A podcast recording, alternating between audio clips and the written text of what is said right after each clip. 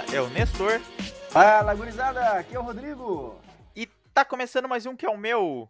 Que é o seu. Que é o nosso Memescast.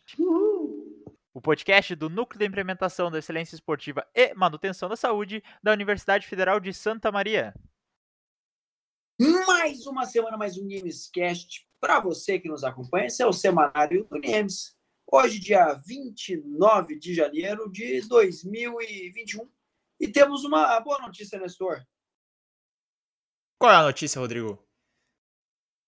A vacina chegou. Oh, que beleza, cara. Essa vacina aí foi um, foi um negócio maravilhoso mesmo que, que chegou, porque a gente sabe aí toda a pandemia que estamos vivendo, essa questão do Covid ou coronavírus, como uma tu, loucura. Como tu preferir chamar. Então, acho que a gente vai contar um pouquinho, né, de, de como foi todo esse processo, embora vocês já estejam cansados de saber, acho que sempre vale a pena relembrar, porque agora esperamos que ele esteja perto do fim, já que com a vacina vai estar todo mundo imune. Isso aí, cara. Vamos começar então, cara, a gente falando de Covid, né, cara, o vírus e SARS-CoV, vamos lá. Cara, identificado em dezembro de 2019, o vírus SARS-CoV-2, ou também chamado novo coronavírus, se alastrou pelo mundo todo, causando doença chamada Covid-19. Esse foi terrível, Nestor. Com uma gama variada de sintomas, em alguns casos, sequelas, levando até a morte de milhares de pessoas por diversas complicações de saúde. Pois é, acabou que ainda em dezembro, ele, algum país aqui, outro país ali, aí começou a se arrastar por algum pelo continente asiático, e foi para o europeu, aí chegou aqui em nós, até que então em 11 de março de 2020, a OMS, né, a Organização Mundial da Saúde, acabou declarando que o mundo estava vivendo uma pandemia. Que a pandemia nada mais é que uma enfermidade epidêmica amplamente disseminada. No caso, a pandemia do coronavírus, que a gente tanto ouviu falar nos noticiários. No começo, a gente achava que ia ser, que ia não ser, como é que é? se ia durar dois, três meses, no fim já estamos há quase um ano aí nessa, nessa quarentena, em, em isolamento. Nessa pindaíba, né? É, exatamente. É, com isso, várias iniciativas em busca das vacinas para combater esse vírus foram implementadas, né? Em dezembro de 2020, apenas um ano após a descoberta do vírus, pessoas de diversos países começaram a ser vacinadas contra o Covid-19. Né? No Brasil, a vacinação se deu início agora em janeiro mesmo de 2021. E é interessante de pensar, né, que essa foi a vacina mais rápida que o ser humano já desenvolveu, né? Antes dessa vacina, a mais rápida havia sido a vacina contra o ebola, né? Demorou cinco anos, cinco longos anos para ser desenvolvida. Então, essa daí de um ano, a gente bateu recordes, né? Em busca da salvação do corona. Exatamente. Então, para falar sobre a vacina, a gente vai responder cinco perguntas para que Obviamente não pretende exterminar todas as tuas dúvidas, mas pelo menos tu fique mais informado sobre as vacinas e também especificamente sobre a vacina do coronavírus. Então vamos para a primeira pergunta. Como funciona uma vacina? Bom, Nestor, as vacinas são meio mais seguras e eficazes das pessoas se protegerem contra determinadas doenças infecciosas, né? E são obtidas a partir das partículas do próprio agente agressor. Então, a própria, entre aspas, o, o agente da doença, né, na forma atenuada, então ele fica enfraquecido, ou quem sabe na forma inativada, que é a forma morta do, do vírus, né? Então, nesse caso. Quando o nosso organismo é atacado por um vírus ou por bactérias, o nosso sistema imunológico trabalha para frear a ação desses agentes. Né? Então, infelizmente, nem sempre essa operação é bem sucedida. E quando isso ocorre, a gente fica doente. Quando dá certo, a gente nem percebe que ficou, que foi atacado por algo estranho, né? Então, as vacinas, por sua vez, elas se passam por agentes infecciosos, né? De forma a estimular, então, essa produção de nossas defesas ali. Por meio, então, de anticorpos específicos contra esse tal inimigo que a gente acabou de sinalizar. Né? Dessa forma, eles ensinam o nosso organismo a se defender de forma eficaz. E quando o ataque de verdade acontece, a defesa é reativada por meio da memória do sistema imunológico. Então é como se fosse um treinamento. Você larga a vacina no cara lá, o corpo entende ali que tem um agente estranho e começa a criar defesas. Daí quando chega de verdade esse agente estranho para valer, valendo aí, o corpo desce a lenha nesse cara aí. Né? E é isso que acaba limitando a ação inimiga. Então, como acontece na maioria das vezes, elimina totalmente a doença antes que ela se instale. Tá, Nestor, aí explica para nós então se essas vacinas aí são seguras ou não.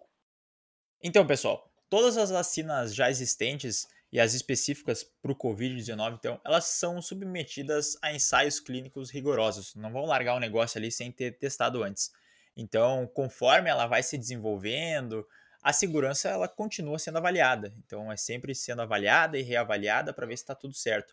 E aí, mesmo quando elas já estão no uso da população, no, no uso mais abrangente, os cientistas, os órgãos governamentais e as organizações de saúde de saúde pública continuam a coletar dados sobre possíveis efeitos adversos. E no caso das vacinas contra o novo coronavírus, esse tempo que demorou para ser feita o desenvolvimento, a produção e a distribuição não acabam invalidando a sua eficácia nem a sua segurança. Por quê? Porque como todos os esforços estavam nisso para ser desenvolvido, foram feitos diversos testes, teve muito campo para poder ser explorado e para fazer a melhor vacina e para a questão da saúde geral. Mas aí eu te pergunto, Rodrigo, a vacina vai impedir que as pessoas sejam infectadas pelo Covid-19 e, e desenvolvam os sintomas? Cara, as vacinas elas têm capacidade de reduzir a chance da pessoa se infectar, né? Mas existem diferentes tipos de proteção. Então, como prevenir a infecção, impedir a manifestação dos sintomas, ou até prevenir contra um quadro mais grave, né?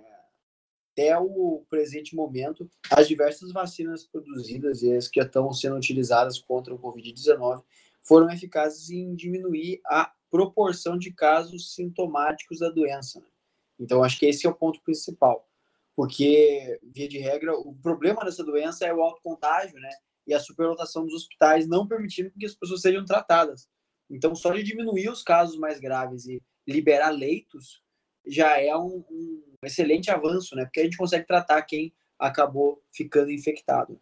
Só que, assim, um dos principais objetivos da vacina é prevenir os casos mais severos da doença, então reduzindo as internações hospitalares, as necessidades também de oxigenoterapia, as admissões em unidades de terapia intensiva também, né, as UTIs, as sequelas da doença e os óbitos causados pelos pacientes mais vulneráveis, né? Então, no entanto, assim, não, não sabe se elas vão proteger contra a infecção viral em pacientes assintomáticos. O que sabe que a gente tenta diminuir os casos mais graves para que a gente possa dar uma amenizada aí e uma liberada nos leitos, o sistema de saúde possa respirar literalmente melhor. E Nestor, quais são os efeitos colaterais mais comuns das vacinas contra o Covid-19? Primeiramente, tu não vai virar um jacaré. Pode ficar tranquilo. Tu não vai, não vai acontecer isso contigo. É claro que. Pô, eu achei que agora era a minha vez de ganhar uns poderes, cara. Minha chance de ser super-herói era agora. Não, não, não. Infelizmente a vacina não faz isso. Ela não transforma ninguém em jacaré e nem implanta chip do países asiáticos em você. Mas é importante. Ah, eu acho que a internet deles é melhor que a minha. Se entrasse pelo menos a minha operadora de telefone ia ter um sinal de internet melhor, talvez. Poder contatar a internet dos caras lá. É, aí tem um ponto. Mas infelizmente ela não faz isso. Ou felizmente, né? Mas vamos compreender então que as vacinas, de forma geral, elas causam desconforto. Pode, tipo, uma vermelhidão, um inchaço ali no local da aplicação e também pode ocasionar tontura. A questão aí quando é criança, às vezes tem mais sobre isso. Depois que a gente é adulto, não dá para ter mais medo disso aí. Então, raramente elas provocam algum efeito colateral mais grave, assim como precisar usar alguma medicação. É, a gente destaca que as pesquisas atuais para as vacinas contra o coronavírus ainda não tiveram tempo para detectar eventuais efeitos colaterais tardios. Isso vai ter que ser, vai ser feito através do processo de vacinação, né? Que aí dá tempo ao tempo. Entretanto, a gente não precisa ficar com medo, né?